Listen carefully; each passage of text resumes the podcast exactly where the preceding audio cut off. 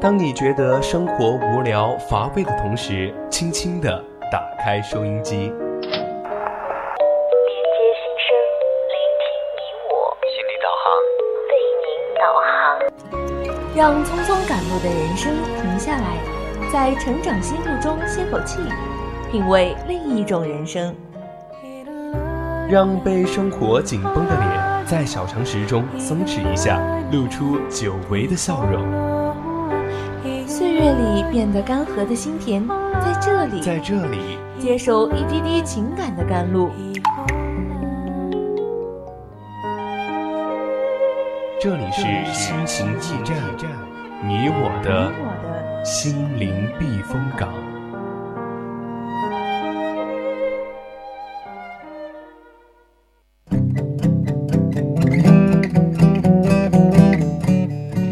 Hello，各位亲爱的听众朋友们，这里依然是我们的心情驿站，我是主播玉莲儿，我是主播依林。那么上半段呢，我们刚刚给大家分享了那篇“我妈病了，我若不勇敢，谁陪她坚强”。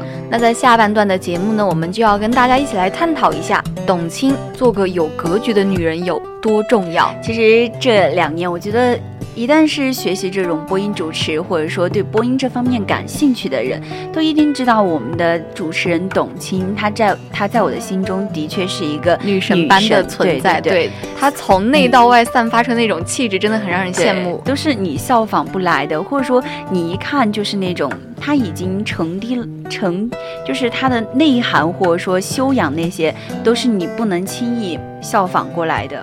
对，那我们今天的主题也就是董卿做个有格局的女人到底有多重要？但是在节目之前呢，还是要跟大家说一下我们的互动方式。你可以短信编辑大写字母 VOC 发送到零八三幺三五三零九六幺，也可以加入我们的 QQ 听友四群二七五幺三幺二九八。对，我们的 QQ 听友四群二七五幺三幺二九八，你可以在里面和我们的主播还有听友们互动。当然，同时你也可以在我们的微博上艾特我们的 VOC 广播电台，艾特我们。的 VOC 主播也是可以的，当然你也可以在微信上编辑我们的小写字母宜宾 VOC 一零零，关注我们，因为我们平时都会有一些实时动态，然后推送在我们的公众号上面。嗯，那么我们就带着求知的欲望，开启我们下半段的大门吧。那么其实不只是这一两年，我觉得。真的就是他说到董卿这么很多年来，他刷屏或者说他的那些热点也不只是一两次了。其实提起董卿，大家就会想到第一个词央视一姐。对对对，她以前是央视一姐嘛，而是呃三次下跪采访老翻译家，我们知道这也是那个时候很热的一个热点。是美人当以玉为骨，血为肤，最重要的是诗词为心。其实我们在荧幕上，嗯，从来缺的不是美貌，不是富有，不是聪明，也不是情商。你会发现他在舞台上面、讲台上面就非常的有自信。嗯，但是为什么偏偏是这个董卿，这个论美貌并非倾国倾城，论富有也并非是富甲一方的女子？却能够得到众口一词的赞美呢？我觉得，因为她是一个有格局的女人。对，其实董卿就是这样子一个女人。大家看到她的第一印象就是，她真的活得很高贵、很高雅。那么我们今天就是在这个社会里，其实女人太容易在“女孩子别那么拼”的一个劝说中，在某个男人说“我将保护你一辈子”的甜言蜜语中，就是那种相当于。趋于了护护肤、化妆、孩子和公婆的一个生活环境下面，可能，但是也就只有董卿这样优秀的女性向我们证明了一个道理，就是一个胸怀宽广的女子能够做到多么优秀，能够走得多么远。你刚才说很多女孩就可能会有人从小到大就会劝你，你。对，嗯，女孩子做得好，学习的好，就不如你嫁的好。但是我觉得，一个女孩子，她首先是要自己把自己优秀起来，她才可以配得上更优秀的东西。对，一定要独立起来，做一个有格局的女人。那我们今天说到的格局，什么是格局呢？我在嗯，我在知乎上面有看到一个非常优秀的答主，彩童，不知道大家有没有听说过？嗯，他说一个人的格局就是他在思考问题的时候，既有历史的深度，又有世界的宽度，所以他觉得一个人的气度和胸襟呢，与他的视野是否广泛有着非常大的关系。其实要有广阔的视野，就莫过于读万卷书，行万里路。其实这句老话也是我们从小听到大的，这个道理在董卿身上真的是得到了深刻的验证。因为我们知道他现在有主持那个《朗读者》这个节目嘛，他真的是每一次出场都会给你一种惊艳，他说的每一句话、每一个词都会让人觉得是多么的有修养、有内涵。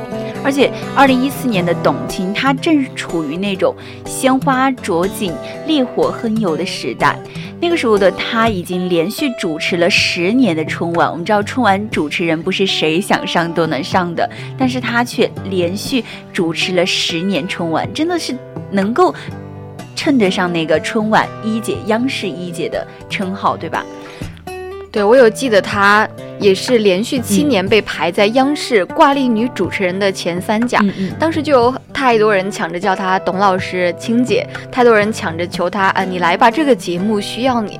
但是我之前有听过她的一个采访，她对自己还是不是很满意。嗯她在心里一直是这样想的，她觉得你现在应该做的一切都是循着套路的，是不是因为激情还有热爱？她就反思自己。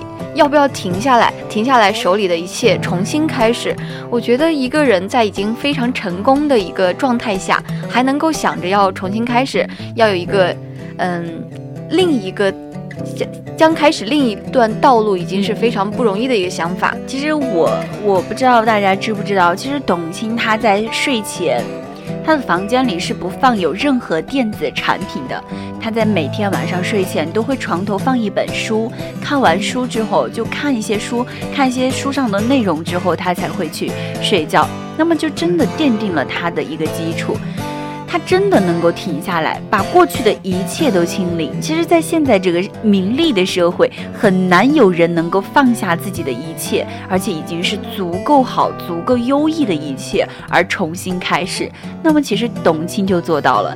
她向央视台里面办了手续，停下了手里所有的工作，以一个访问学者的身份去到了美国的加南加州大学去进修。其实他也不是说像我们正常人一样。一帆风顺，嗯没有经历什么挫折，他也不是没有害怕过。我就记得他有说过，在他出去进修那段时间呢，他经常晚上睡不着，一个人坐在地上流泪，因为情绪不好的时候，他连凳子都坐不住，非要坐在地上才最踏实。他觉得非常的恐慌，因为他知道自己放弃了什么，他根本看不见自己会得到什么。嗯，其实真的每个人他都是这样子的嘛，自己以前已经得到的很多了，或者说自己的名和利都在那儿了，但是突然之间让我放下这一切，重新从从头开始的话，我会觉得我看不到未来，我看不清未来的方向在哪里。就算我在去进修了之后，我也不知道回国之后我还能做些什么。所以说，他迈出这一步已经是非常非艰难、常非常有勇对对气的。对那么作为学生对他而言，其实就是一个全新的开始。他离开了自己当初驾轻就熟的一个岗位，离开了自己主持人的岗位，离开了从不为柴米油盐发愁的生活，离开了自己熟悉的国家和城市。其实我们知道，一个人到了一个新的城市，或者说新的地方，他可能包括董卿，我们知道他去国外，可能他连最开始那些地方方言或者说那些语言，可能对他来说也有一些地方上的问题交流问题。对他刚开始，他连做功课或者说找一些资料都会感到力不从心。一本书 用两天时间是根本看不完的，能看多少就看多少。除此之外呢，我还有听说过他还要做数数不尽的一些生活琐事儿，他要每天自己为自己做饭。租房子啊，这些下水道堵了，找人维修，就连这些他之前看不起的一些小事儿，对他而言都是一种全新的挑战。对对对，但是他经过一次又一次失望和绝望之后，我们知道有一个词叫化蛹为蝶，就真的是突破了他以前的自己，成为了一个全新的他。他可能就会深深的明白，就不会让自己的一种情绪化的那种重要性。与其犯愁，还不如咬牙坚持。也就是像我们现在一样，与其天天想着哎明天会很忙很累，或者说自己压力多么多么大，但是抱怨过后又有什么作用呢？自己还不是要去完成，对吧？对。有的时候你会抱怨你生活压力很大，你没有时间去完成这些事儿那些事儿。其实你认真的想一下，你到底有没有把你所有的时间都挤出来去做你自己的工作？对对对。所以说还是要自己有效的利用好自己的时间，自己去给自己定一个计划。嗯。但是我们现在看到董卿这样的成就，我们也能看出她真的是闯过来了。回国之后呢，她先后在中国诗词大会和朗读者上大放异彩，她走出了女主女。主持人的藩篱，开始承担起更重要的责任，扮演了，也扮演了更丰富的角色。对，其实美国的这场访学，真的就是他事业的转折点，更是他心智成熟的一个旅程吧。我觉得，其实当你一个人勇敢地突破了自己的舒适区，在他面前经历了那些困苦之后，就是海阔天空。所以说，我也希望自己能够。啊，当然，现在我的那个舒适区还没有到来，所以更不说我的转折点了。但是我也会努力的。所以说，你有了自己的一个目标，你就要去前进，就要去坚持，就要去努力。所以说，能坚持下来的人，全世界都会为他让路。我觉得这句话说的非常的好。嗯。那么我们今天说到的一个格局，当然也可以理解成一个人的胸襟，因为只有一个人的心怀宽广，才能看到更大的世界。只有一个人，只有心向远方，才能风雨兼程。就董卿，她其实也有非常黑暗的一段时间。她曾经就说过，这两年她哭的次数比过去十年加起来还要多。她说的这两年，其实正是我们看到的这个朗读者诞生的一个过程。其实我们不但是，就我会经常去看朗读者上面的一些。嗯，朗读啊，或者说嗯节目，就会看到，其实这个过程不只是朗读者一个生诞生的过程，或者说成长的过程，也同样看得到董卿的一个成长过程。那么，其实从朗读者起，他的身份不再只是一个单纯前台在台前发光发亮的主持人。他开始承担了一个制作人的角色。其实我们也知道，做制作人就非常的不简单，节目的方方面面啊，都需要你去负责任。策划啊，写方案，汇报频道，然后台编委会，再经过各层的审查立项，组建各种各样的团队，寻找一些投资方啊，合作公司。这其实。任务非常的繁重，也是一个极其漫长而艰苦的过程。其实我们知道，现在董卿也是当了一个母亲，扮演了一个母亲的角色。我觉得这个朗读者他担当起这个制作人的身份，也相当于是像他作为母亲一样，真的是一把就是一点一滴的做起，把朗读者这个节目做的真的像现在一样优秀，也是他一个。真的是出国之后的一个修养的一个不可或缺的一个部分吧？我觉得，我们也能看到这两年在电视屏幕上比较火的就是那些明星啊、综艺啊。对，前段时间就很多艺人啊，就很多流量艺人，他们会各种发光发财，或者说因为一点一点事情，然后蹭蹭会发现他们明星非常小的一件小事儿就会。成为微博上面的热搜爆点，但是你会发现，在其他方面，在我们的文化方面，其实我们很多人关注的还是非常的少的。为什么一些热搜啊，嗯，爆点都是一些明星，但是确实不是我们的一些文化之类的？但这也是有一个值得我们去深沉的去深思考的一个问题的一个问题。对，那么其实有一个念头。在脑中啊，就两页策划在手上，三个伞兵起步，四处磕头花园。这是董卿他在如此回忆《朗读者》成立之初的一个艰难的一个问题，真的就很贴切的说到了他的一些困难，当初的一些举步维艰的一些处境。我当时有听到人采访董卿。然后他说，在十月底的时候，在疯狂的一轮轮面谈之后，他的团队终于敲定了赞助商嘛。在十二月份时候要录制的时候，从外国请来的灯光师和摄影团队却不愿意来了。然而投资方二月十八号就要见到节目，留给董卿团队的录制时间却只有短短的一个月的时对，间。其实我们可以从这个可以看出，真的这种意外情况，其实谁都说不定、说不准。就我们像我们平时说到，就算我安排的再紧密、再周全、再考虑的多么的周到，但是也保不准临时的意外情况给你当头一棒。那么其实就在这一个月的时间内，要约到所有合适的嘉宾。但当时连演播室都没有，制作公司说一个月内连景都搭不好。那这些问题种种的困难，他他真的就是较着劲儿的问，怎么就做不出来了呢？是哪里不行？把问题挖出来，硬是一个一个的把这些问题全部解决了。怎么做不出来呢？是哪里不行？对对我觉得他讲出这句话就非常的有一种御姐范儿，就非常的自强独立。我就有呃看网上爆料，他曾经就跪在演厅演演播大厅的地板上，从铺了满满一大厅的建建材中亲自挑选出了合适搭舞台的一些材料，每天只睡三四个小时，对他而言这已经是家常便饭了。一会儿说今天找到钱了，一会儿说嗯呃钱没了，一会儿又说演播室要搭台，一会儿演播室也没了，一会儿说嘉宾能来，一会儿说人也来不了了。来不了，那那阵子，他说他的头发也是一根一根的长，白头发也是一根一根的长。我当时有听到这个，我听的就觉得非常的绝望。其实我们知道这种事情，很多大多数在现代社会，虽然说现在是一个男女平等的社会，但是很多这种特别特别具有挑战性的困难，还是需要，还是大多数都是男人出来独当一面。但真的像作为女人能够做到这个。这个程度，就像他说的，怎么就做不出来？是哪里不行？这句话真的就是，他能够有勇气说出来，需要多大的勇气？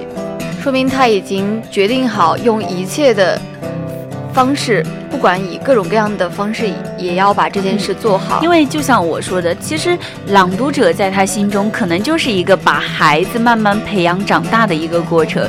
从他接手的那一刻起，他就真的像一个母亲的角色一样，陪着他一点一滴的成长。所以说，真正节目开始录制的时候，每次六组嘉宾，整个节目连轴一转就是七八个小时，你知道这种工作量真的是非常大。那么当时去采访他的记者就说：“我作为观众已经是很疲累了。”台上的董卿却依然情绪饱满。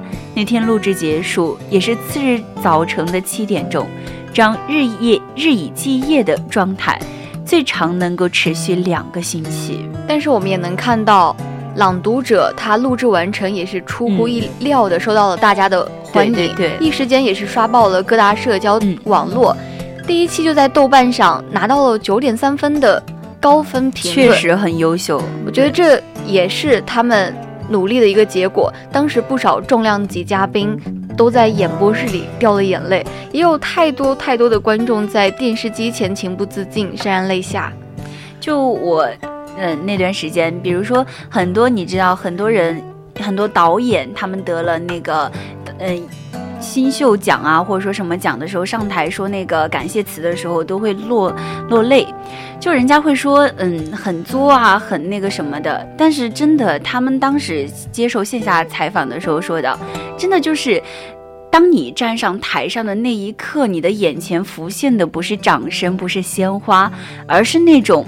真的是经历了那么久以来的一点一滴的困苦和一些难受，真的就是那种感觉一涌而上而掉的眼泪。所以说，如此也是同样的，在我们董卿她和整个。呃，栏目制作或者说整个导演、观众，他们在结束了之后潸然泪下，其实是情有可原的。可能他们就是想到了自己一点一滴如今做到的成就，让他们回忆起了当初有多么不容易。